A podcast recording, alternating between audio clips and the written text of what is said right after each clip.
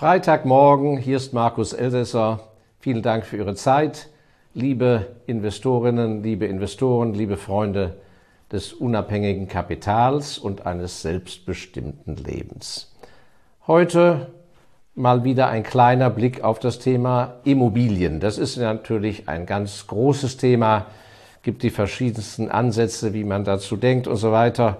Und ich habe mir wieder mal ein paar Gedanken gemacht und die möchte ich mit Ihnen gemütlich jetzt teilen. Also Tasse Kaffee, Tee oder falls Sie es erst am Abend schauen, diesen kleinen Beitrag dann äh, vielleicht auch mit Ihrem Abendbier, Wein oder Cognac äh, ein kleiner Plausch über das Thema Immobilien, was mir da noch so in den Kopf gekommen ist.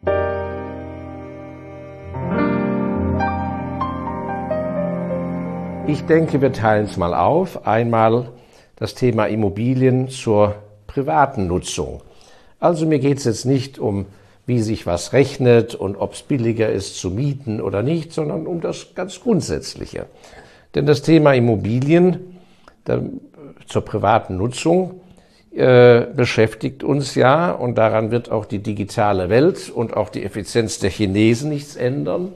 Das darf man nicht vergessen, wird uns ja bis zum Tod begleiten. Denn egal wo wir leben, wir brauchen irgendwie, so wie wir Menschen mal sind, irgendwie so ein Dach über dem Kopf und abgesehen von den Leuten, die eine Weile im Zelt leben, ist das eben so unverrückbar. Von daher darf man mal eins nicht vergessen, wenn wir nachher im zweiten Teil über das Thema Immobilien als, als Geschäft oder zur Kapitalanlage und so weiter, wenn wir uns damit nicht beschäftigen, müssen wir erstmal konstatieren, das hat ja nicht jede Branche, dass eine Branche sagen kann, also dieses Thema, dieses Produkt, diese Dienstleistung, in diesem Fall die Immobilie im weitesten Sinn, die wird es auch noch in 50 Jahren geben. Die Immobilienleute können das sagen. Und dann auch noch in allen Ländern der Welt. Von daher ist das Thema Immobilien schon mal auf einer sehr schönen Grundlage. So, zur privaten Nutzung. Das ist natürlich sehr stark eine lebensphilosophische Frage, ob jemand sagt, nein, ich will kein Ballast und Ärger haben, also miete ich mein Leben lang. Oder ob jemand sagt, na nein, die Vorstellung, also ein Leben lang zur Miete zu wohnen, das misshagt mir komplett. Ich glaube, dass es natürlich für sehr viele Menschen, die jetzt keine Finanzexperten sind, die nicht die Möglichkeit haben, übermäßig mit Kapitalien zu arbeiten, weil sie so hohe Überschüsse haben und so weiter, ein schon sehr, sehr gutes Grundmodell ist, dass man sich vornimmt und sagt, so auf Dauer möchte ich in meinen eigenen vier Wänden, egal ob es eine kleine, große Wohnung ist oder äh, ein freistehendes Haus und so weiter, dass das schon ein sehr guter Angang ist, zu sagen, da möchte ich in meinen eigenen Wänden wohnen. Aber, jetzt kommt's, mit, das macht ja nur dann Sinn, wenn Sie die Perspektive haben, da eines Tages lastenfrei zu leben, sprich, dass Sie monatlich, abgesehen von Nebenkosten, keine finanzielle Belastung mehr haben. Das ist ja in sehr vielen Immobilienmodellen, die eigengenutzt sind, gar nicht mehr der Fall. Es gibt ja Länder, da sind die Immobilien so teuer, aber die Finanzierung werden so gut gestaltet, dass sie zu ihren Lebzeiten die Hypothek gar nicht tilgen und dass das auch so vorgesehen ist. Das ist dann nichts anderes als eine andere Art der Mieterei, denn sie werden den Zustand, dass sie keine Zinsen und natürlich vielleicht auch noch einen kleinen Anteil Tilgung, aber vor allem die Zinsen, sie werden also nie erreichen, dass sie ohne Zinsbelastung pro Monat dort leben können. Das halte ich für ein sehr schwieriges Modell. Ich weiß, dass es, ich will die Städte nicht nennen, dass es an manchen dieser Orte eben einfach nicht anders geht. Aber dann muss man sich im Klaren sein, die Immobilie gehört einem zwar im, durch Eintragung im Grundbuch, aber de facto gehört ihnen die Immobilie nicht.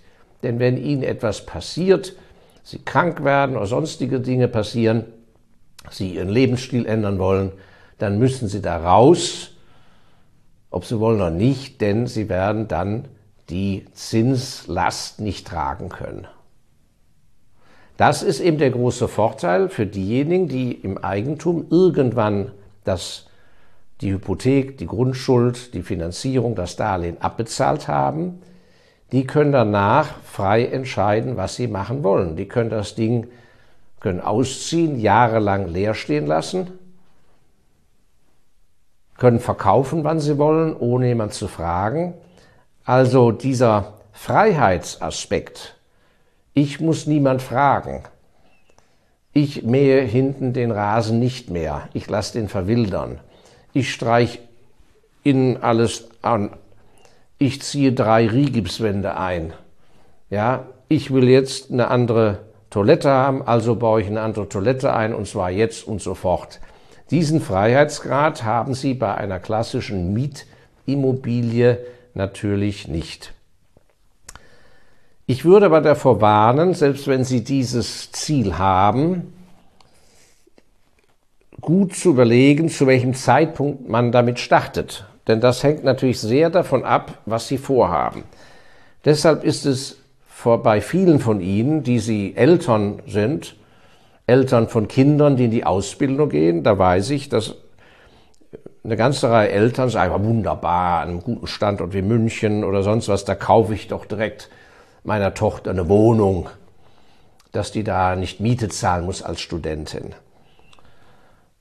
Und es gibt auch Studenten, die wohnen auf 180 Quadratmeter Wohnungen, weil die Eltern gesagt, der Standort gefällt uns, uns doch gut und so weiter. Und das übertragen wir der dann auch gleich. Oder wir sagen der Tochter auch oder dem Sohn, ja, ja, das wird ja mal deine Wohnung. Davon halte ich nichts. Gar nichts.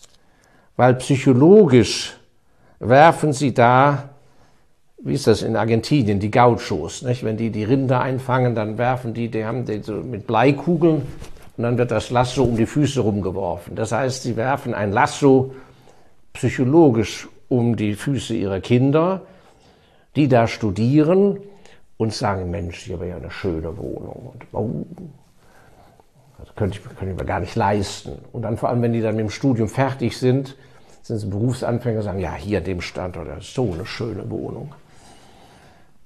Sprich, sie nehmen unter Umständen schlechten Einfluss auf die Laufbahn und die Ausbildung ihrer Kinder, weil die aus Bequemlichkeit oder Wohlmeinend sagen, ja, an sich will ich doch lieber hier bleiben. Da haben wir auch die schöne Wohnung oder sogar ein zweites, das vermiete ich und so weiter. Sprich, das werden so in jungen Jahren immobiliengeprägte Leutchen, obwohl es vom Beruf vielleicht viel besser wäre, wenn die nochmal drei Jahre dorthin und dann den Berufsstart äh, oder Zusatzausbildung und dann den ersten Berufsschritt wo ganz anders hin machen und so weiter. Also ich glaube, bevor man nicht absehen kann, was für einen Berufsweg schlage ich eigentlich ein, gehe ich mit einem Trainee-Programm zu einem multinationalen Konzern, und nach dem Trainee-Programm sehe ich, okay, da arbeite ich noch zwei, drei Jahre, aber dann gehe ich in den Mittelstand an meinen Heimatort und, und, und da habe ich eine Langfristperspektive. Das ist ja was völlig anderes als jemand, der sagt, Mensch, das hat mir gut gefallen und die versetzen mich jetzt nach Kuala Lumpur und wenn ich das gut mache, der Vorgänger, der wurde danach nach Toronto versetzt. Das ist ja was völlig anderes.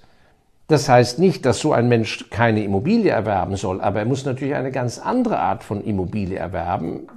Wenn er in der Heimat, was weiß ich, eine Immobilie haben will für später, dann ist er vielleicht besser beraten, eine sehr pflegeleichte, gut versorgte Wohnung in einem guten Komplex, Tiefgarage, Fahrstuhl, Hausmeister, alles, sogar auch anonymes Wohnen, äh, sich zuzulegen und zu vermieten und damit das abzufinanzieren so jemand ist ja schlecht beraten äh, im Schwarzwald auf 3000 Quadratmeter mit Wiese, die permanent wächst im Sommer und im Frühjahr äh, ein Eigenheim sich hinzulegen, was er vermietet, was viel anfälliger ist und wo er äh, sehr abhängig ist vom Mieter, viel mehr.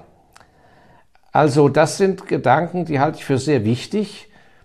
Äh, man, natürlich kann man nicht die ganze Zukunft voraussehen und alles abdecken, aber ich halte es für falsch, nur weil es vom Grundsatz her wegen mir richtig ist, eine Immobilie anzustreben, die man eines Tages abfinanziert hat, äh, nur weil das finanztechnisch vielleicht klug ist für den einen oder anderen, das nicht zum falschen Zeitpunkt zu machen.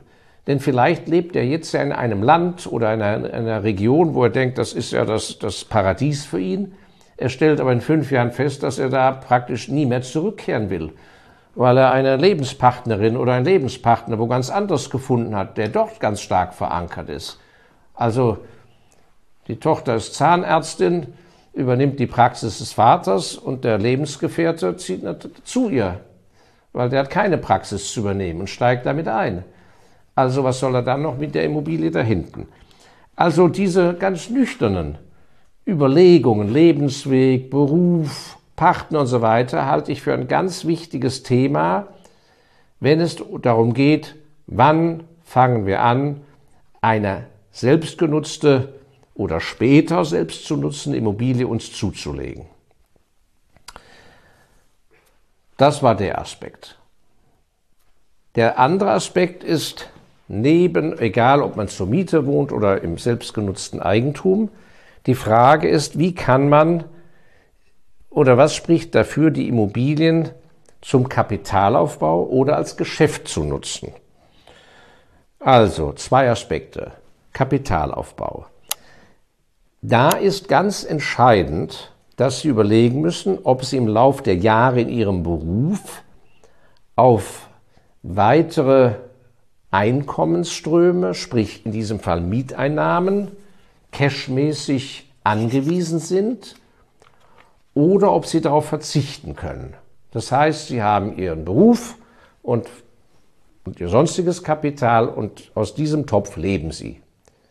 Und das ist das ideale Modell, wenn Sie dann nebenher ein Immobilienportfolio aufbauen können, wo Sie nicht monatlich auf einen Cash-Überschuss angewiesen sind.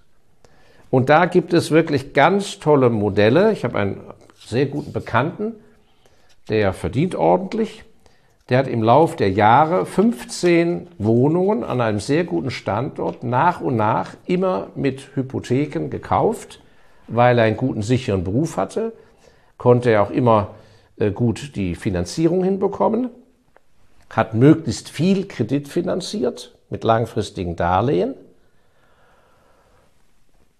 renoviert auch die Wohnungen, wann immer er kann, dass die in gutem Zustand sind und steuert das Ganze je nach Zinsniveau und Anteil der Fremdfinanzierung genau so, dass er keine Einkommenssteuer keine zusätzliche Steuerlast hat, denn gegen die Mieteinnahmen, die er bekommt, läuft der Zins, den er zahlen muss im Rahmen der Annuität und die Abschreibung plus Renovierungsarbeiten.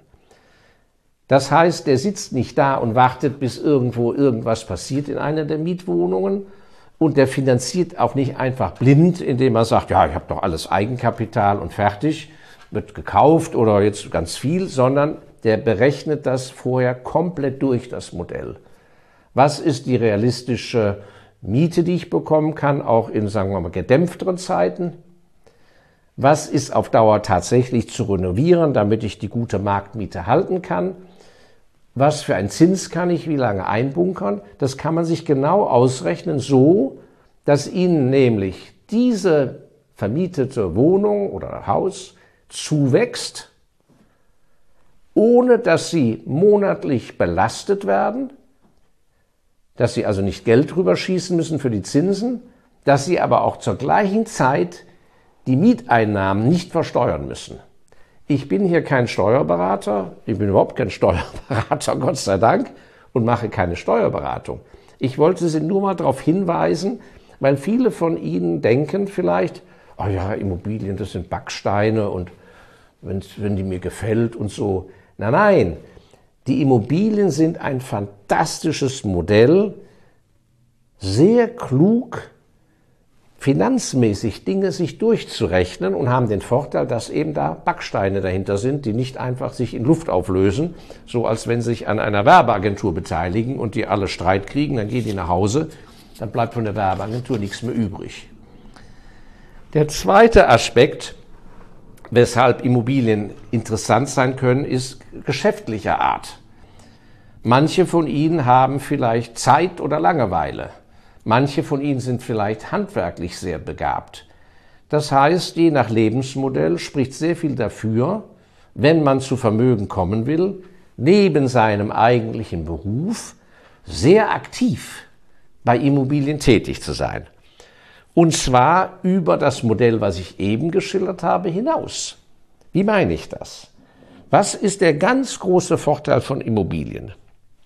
Wenn Sie zum Beispiel ein drei, vier Familienhaus in schlechtem Zustand kaufen und äh, wollen das renovieren und vielleicht sogar mit Gewinn nachher verkaufen, weil die Immobilie mit Kreativität ganz anders dargestellt wird und so weiter und sie vor allem sehr günstig einkaufen, dann sind ihnen anders als im normal gewerblichen Geschäft ganz andere Dimensionen möglich. Wenn sie bereit sind, die Verantwortung zu übernehmen, wenn sie die richtigen Handwerker haben oder wenn sie selber, wie gesagt, mit anpacken, vor allem wenn sie vielleicht mal ein kleines Projekt selber gut hinbekommen haben, dann ist das Besondere was? Was ist der Charme sozusagen dieses größeren Zuschnittes eines Immobiliengeschäftes? Die Möglichkeit und die Wahrscheinlichkeit, dass sie Projekte finanziert bekommen, ist irre besser im Immobiliensektor als bei allen anderen gewerblichen und unternehmischen Sachen. Warum? Weil die Immobilie hat Grund und Boden, Backsteine, Wohnungen, sie ist greifbar, wandert nicht einfach weg, verschwindet nicht. Das heißt, die Vorstellung, dass sie auf etwas stoßen, was ihre finanzielle Kraft übersteigt, die Chance, jemand zu finden, der sagt, okay, du steckst 200.000 rein, und du machst das. Ich kriege im Moment bei der Bank sowieso keine Zinsen. Aktien habe ich schon genug. Äh, ich traue dir das zu, dieses Projekt, so wie du mir das schilderst. Ich gehe in die Immobilie rein, guck mir das an, du zeigst mir, was du da vorhast. Aha, die Dachgaube kommt raus, hinten ein Balkon dran, die Garage funktionieren wir um und, und, und. Also sehr nachvollziehbar. Dazu muss man kein Atomphysiker sein. Finde ich gut. Ich stecke auch 200.000 Euro rein, will aber eine Grundverzinsung von 8 Prozent. Und wenn wir das Ganze durchhaben, nach zwei, drei Jahren, wenn es gut vermietet ist, verkaufen wir das. Ja, äh, dann äh, kriegst du noch einen Gewinnanteil auf meine 200.000. Ich habe 8 Prozent oder bekommen wir teilen uns den Überschuss oder wie auch immer. Das heißt, Sie treten dann ja bei der Bank an, nicht mit Ihren eigenen 200.000 und fragen, wie viel finanzieren Sie mir auf diese Immobilie, bei der ich das vorhabe, sondern Sie treten mit Ihrem stillen Finanzier an. Oder vielleicht sogar mit zwei, drei Finanziers, sodass Sie nicht 200.000 haben, sondern 600.000. Und auf die 600.000 bekommen Sie natürlich eine ganz andere Finanzierungskraft und welchen Anteil Sie als Macher dafür bekommen, ob Sie sich sagen, gut, dafür will ich aber jeden Monat eine Art Gehalt oder aber wie Sie nachher den Gewinn aufteilen, das ist ja Ihr Privatvergnügen. Jedenfalls so kann man, würde ich sagen, mit sehr kleinem ersten Kapital, auch als junger Mensch, wenn man tüchtig ist, das überblicken kann, äh, wenn man, wie gesagt, die Menschen überzeugen kann, ich ziehe das durch, ist die Wahrscheinlichkeit, dass Sie Mitfinanziers im privaten Sektor finden, Schulfreunde, Verwandte, Neffen, Nichten, Onkels erstmal, ja, oder im Tennisclub irgendjemand, der Vertrauen zu Ihnen hat. Die Wahrscheinlichkeit, dass Sie da jemand finden können, wenn der merkt, jawohl, ganz toll, das ist, da ist was dahinter, das wird was, ist gar nicht mal so klein. Man muss das eben mal angehen und starten, später kann es ja noch größer werden, Warum? Wie denkt denn der Finanzier? Ich versetze mich jetzt mal in die Lage. Ich bin ja kein handwerklich begabter Mensch, aber ich finanziere. Da würde ich erstmal den Menschen einschätzen und sagen, ist das ein Spinner? Steht der schwere Zeiten durch oder haut der ab? So, wenn ich sehe, der ist hier verankert, aus welcher Familie der kommt und so weiter, dann kann ich da schon mal einen Haken dran machen. Ich weiß einfach, was für ein Vogel das ist. Und das Zweite ist, ich gucke mir die Immobilie an und da sage ich doch mir ganz nüchtern, okay, was riskiere ich denn letzten Endes? Wenn die Finanzrahmen stimmen, das Ganze keine Spinnerei ist, und das kann man ja sich alles ein bisschen durchrechnen, wie viel Mieten würden wir denn kriegen und wenn, wenn das Haus dann in einem viel besseren Zustand ist, dann weiß man ungefähr in der Lage, mit dem, dem Zustand der Wohnung, so wie da die Marktpreise sind. Natürlich gehen die mal rauf und runter, aber so ganz grob, dann sage ich mir doch, ich gehe mir doch, ich gehe doch an sich gar kein großes Risiko ein. Denn sollte der gute Mann, Gott büte, tot umfallen oder ich den Charakter völlig falsch eingeschätzt haben, bleibt mir am Ende als stiller Finanzier ja doch die Immobilie. Und dann muss ein anderer die Immobilie weitermachen. Und wenn ich ganz großes Pech habe, haben wir uns irgendwie verkalkuliert und dann machen wir wegen mir einen kleinen Verlust. Aber der Kapitaleinsatz ist ja nicht futsch, wenn man das alles in den richtigen Dimensionen macht. Es geht natürlich nicht, dass man 5% Eigenkapital reinsteckt und 95% die Bank, wenn man nicht ein besonderer Profi ist. Ich will nur sagen, das ist etwas, was ich von meinem Gefühl her habe. Ich habe das Gefühl, das bringt ihn in der Lehre und in, an der Universität keiner bei. Und ich glaube auch, dass wenig über so etwas zu Hause bei Ihnen gesprochen wird. Dass Sie, ohne Ihren Beruf wechseln zu müssen und ohne ein Bauexperte sein zu müssen, dass es vielleicht jetzt im Moment, weil die Handwerker alle ausgelastet sind oder gewisse Materialien knapp sind, muss ja nicht jetzt sein, aber für ihr späteres oder ihr ganzes langes Leben, dass Sie mal drüber nachdenken, ob Sie nicht wirklich mehr als nur für sich selber da so eine kleine Wohnung abzubezahlen, ob sie nicht die Immobilien glatt als Business aufziehen können, nebenher. Es erfordert Finanzdisziplin und es hat aber auch einen weiteren Vorteil. Sie können das auch schon als junger Mensch, wenn Sie Ihre Ausbildung abgeschlossen haben und noch nicht viel Berufserfahrung haben, können Sie das machen. Aber Sie müssen ja nicht auf der Baustelle mitarbeiten als stiller Finanzier.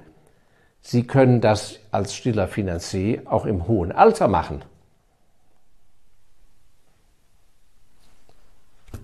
Gibt ja keinen Grund, Sie sitzen weiter zu Hause, ja, fahren, lassen sich zur Immobilie fahren, gucken an, wie der Fortschritt ist und sind aktiv auch noch dabei. Und ich würde sagen, das macht ja auch vielleicht ein, sogar einen großen Spaß zu sehen, wie man kreativ mit seinem Geld etwas unterstützt, dass da eine Immobilie besser wird und schöner wird und gute Wohnungen hinkommen und gleichzeitig unterstützen sie vielleicht jemand sehr Junges, der ein richtig tolles Projekt hat und mit Feuereifer an den Wochenenden und, Arbeit und Abenden da arbeitet.